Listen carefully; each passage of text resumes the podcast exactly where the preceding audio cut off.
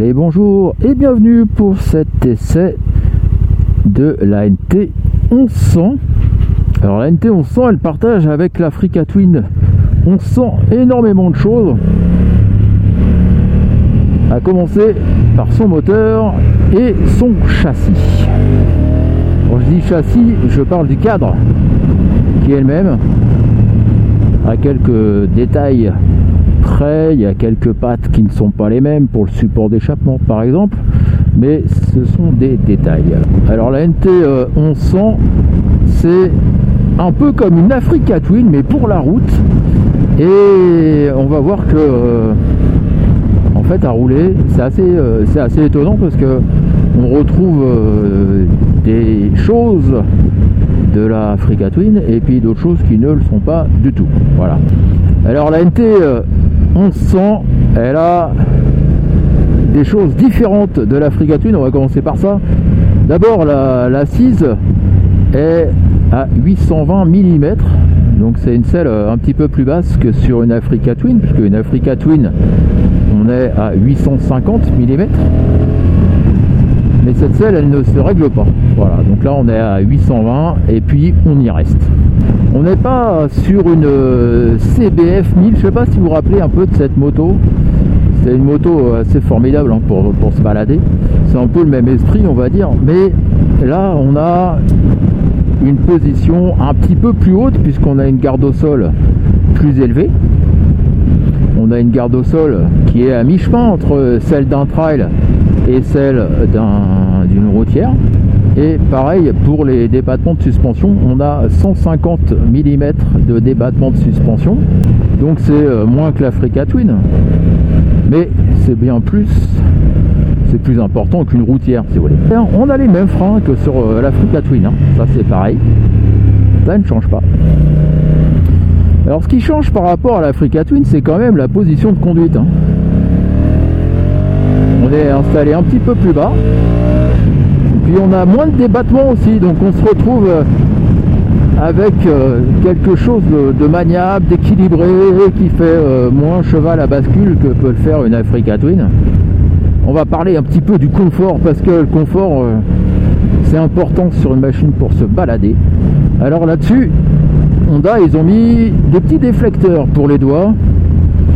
Alors je peux pas vous dire si c'est tellement efficace. Bon, je n'ai pas tellement de vent sur les doigts, mais comme il fait pas très froid, ça me dérange pas plus que ça. Et en plus, il y a les poignées chauffantes d'origine, ça c'est très agréable. Ils ont mis des déflecteurs pour les pieds, ça ça paraît pas mal du tout parce que j'ai pas le, le bas du, jean qui bouge. Ça, ça a l'air d'être assez efficace. Et puis ils ont mis un pare-brise qui se règle euh, plus de 15 cm de haut hein, quand même, on est à, 16 euh, cm quasiment. Bah, on le règle à la main sur 5 positions. quand on dit à la main, c'est pas avec une seule main. Hein. Ça se règle avec les deux mains sur euh, voilà et ça se règle à l'arrêt on risque pas de le faire en roulant c'est beaucoup trop compliqué le pare-brise en position haute ça protège plutôt bien hein. il n'y a pas de remous ça déforme pas la vue. Ce pare-brise il est très réussi. Le seul problème c'est qu'on peut pas le régler. Alors le moteur c'est exactement le même que l'Africa Twin 75 kW 102 chevaux. Le même couple au même euh, régime moteur, ça ça change euh, pas du tout. Donc on retrouve exactement la même chose. Là je suis au guidon de la boîte euh, automatique, donc la boîte DCT qu'on a toujours avec le mode drive et puis le mode les trois modes sport. Vous savez le mode sport qu'on peut régler sur trois niveaux. Je roule en mode en mode 2, en mode sport. C'est pas mal du tout, il y a du répondant, c'est assez vif.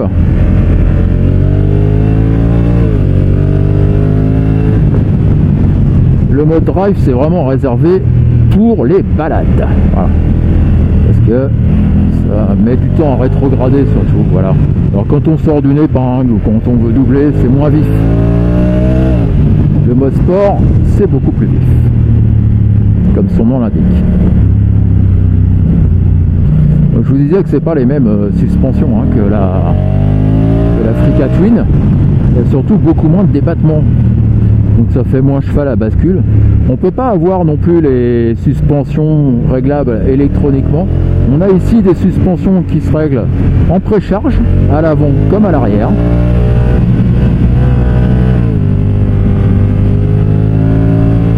Le freinage il est facile, il est euh, puissant sans être violent. Ça c'est vraiment très agréable. Franchement, c'est une chouette moto. Et comme c'est une moto de tourisme, elle est livrée avec une paire de valises. Ça, c'est bien vu de la part d'Honda. Ce qui est dommage, c'est que les valises sont un petit peu petites.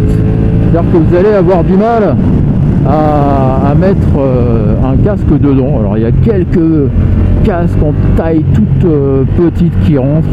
Mais bon, on ne peut pas compter dessus. Il y a beaucoup de chances pour que votre casque ne rentre pas. Les valises sont presque de la même taille. Hein. On a 32 litres d'un côté, 33 litres de l'autre. Le passager, il est pas mal accueilli du tout. La selle, elle est un petit peu épaisse. Elle est assez large. Il a deux grandes poignées.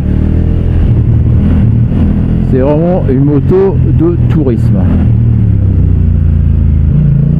C'est une moto qui est bien équipée de base. Hein. On a le régulateur de vitesse, l'écran tactile de 6,5 pouces qu'on connaît sur l'Africa Twin. La NT1100 elle est proposée en boîte Mecha ou en boîte DCT exactement comme l'Africa Twin. Ce qui est intéressant, c'est qu'elle est pas très chère, puisqu'elle est à 13 999 euros avec la boîte Mecha. On ajoute 1000 euros, donc 14 999 euros avec la boîte DCT. Et puis, comme toujours, on ajoute aussi 10 kg avec la boîte DCT. Moi, celle que j'essaye aujourd'hui, c'est celle avec la boîte DCT. Et voilà, c'est terminé pour cet essai. Je vous invite euh, à vous abonner, évidemment. Et puis, on se retrouvera très bientôt pour un nouvel épisode, un nouvel essai avec une nouvelle moto. Voilà, bonne route et à bientôt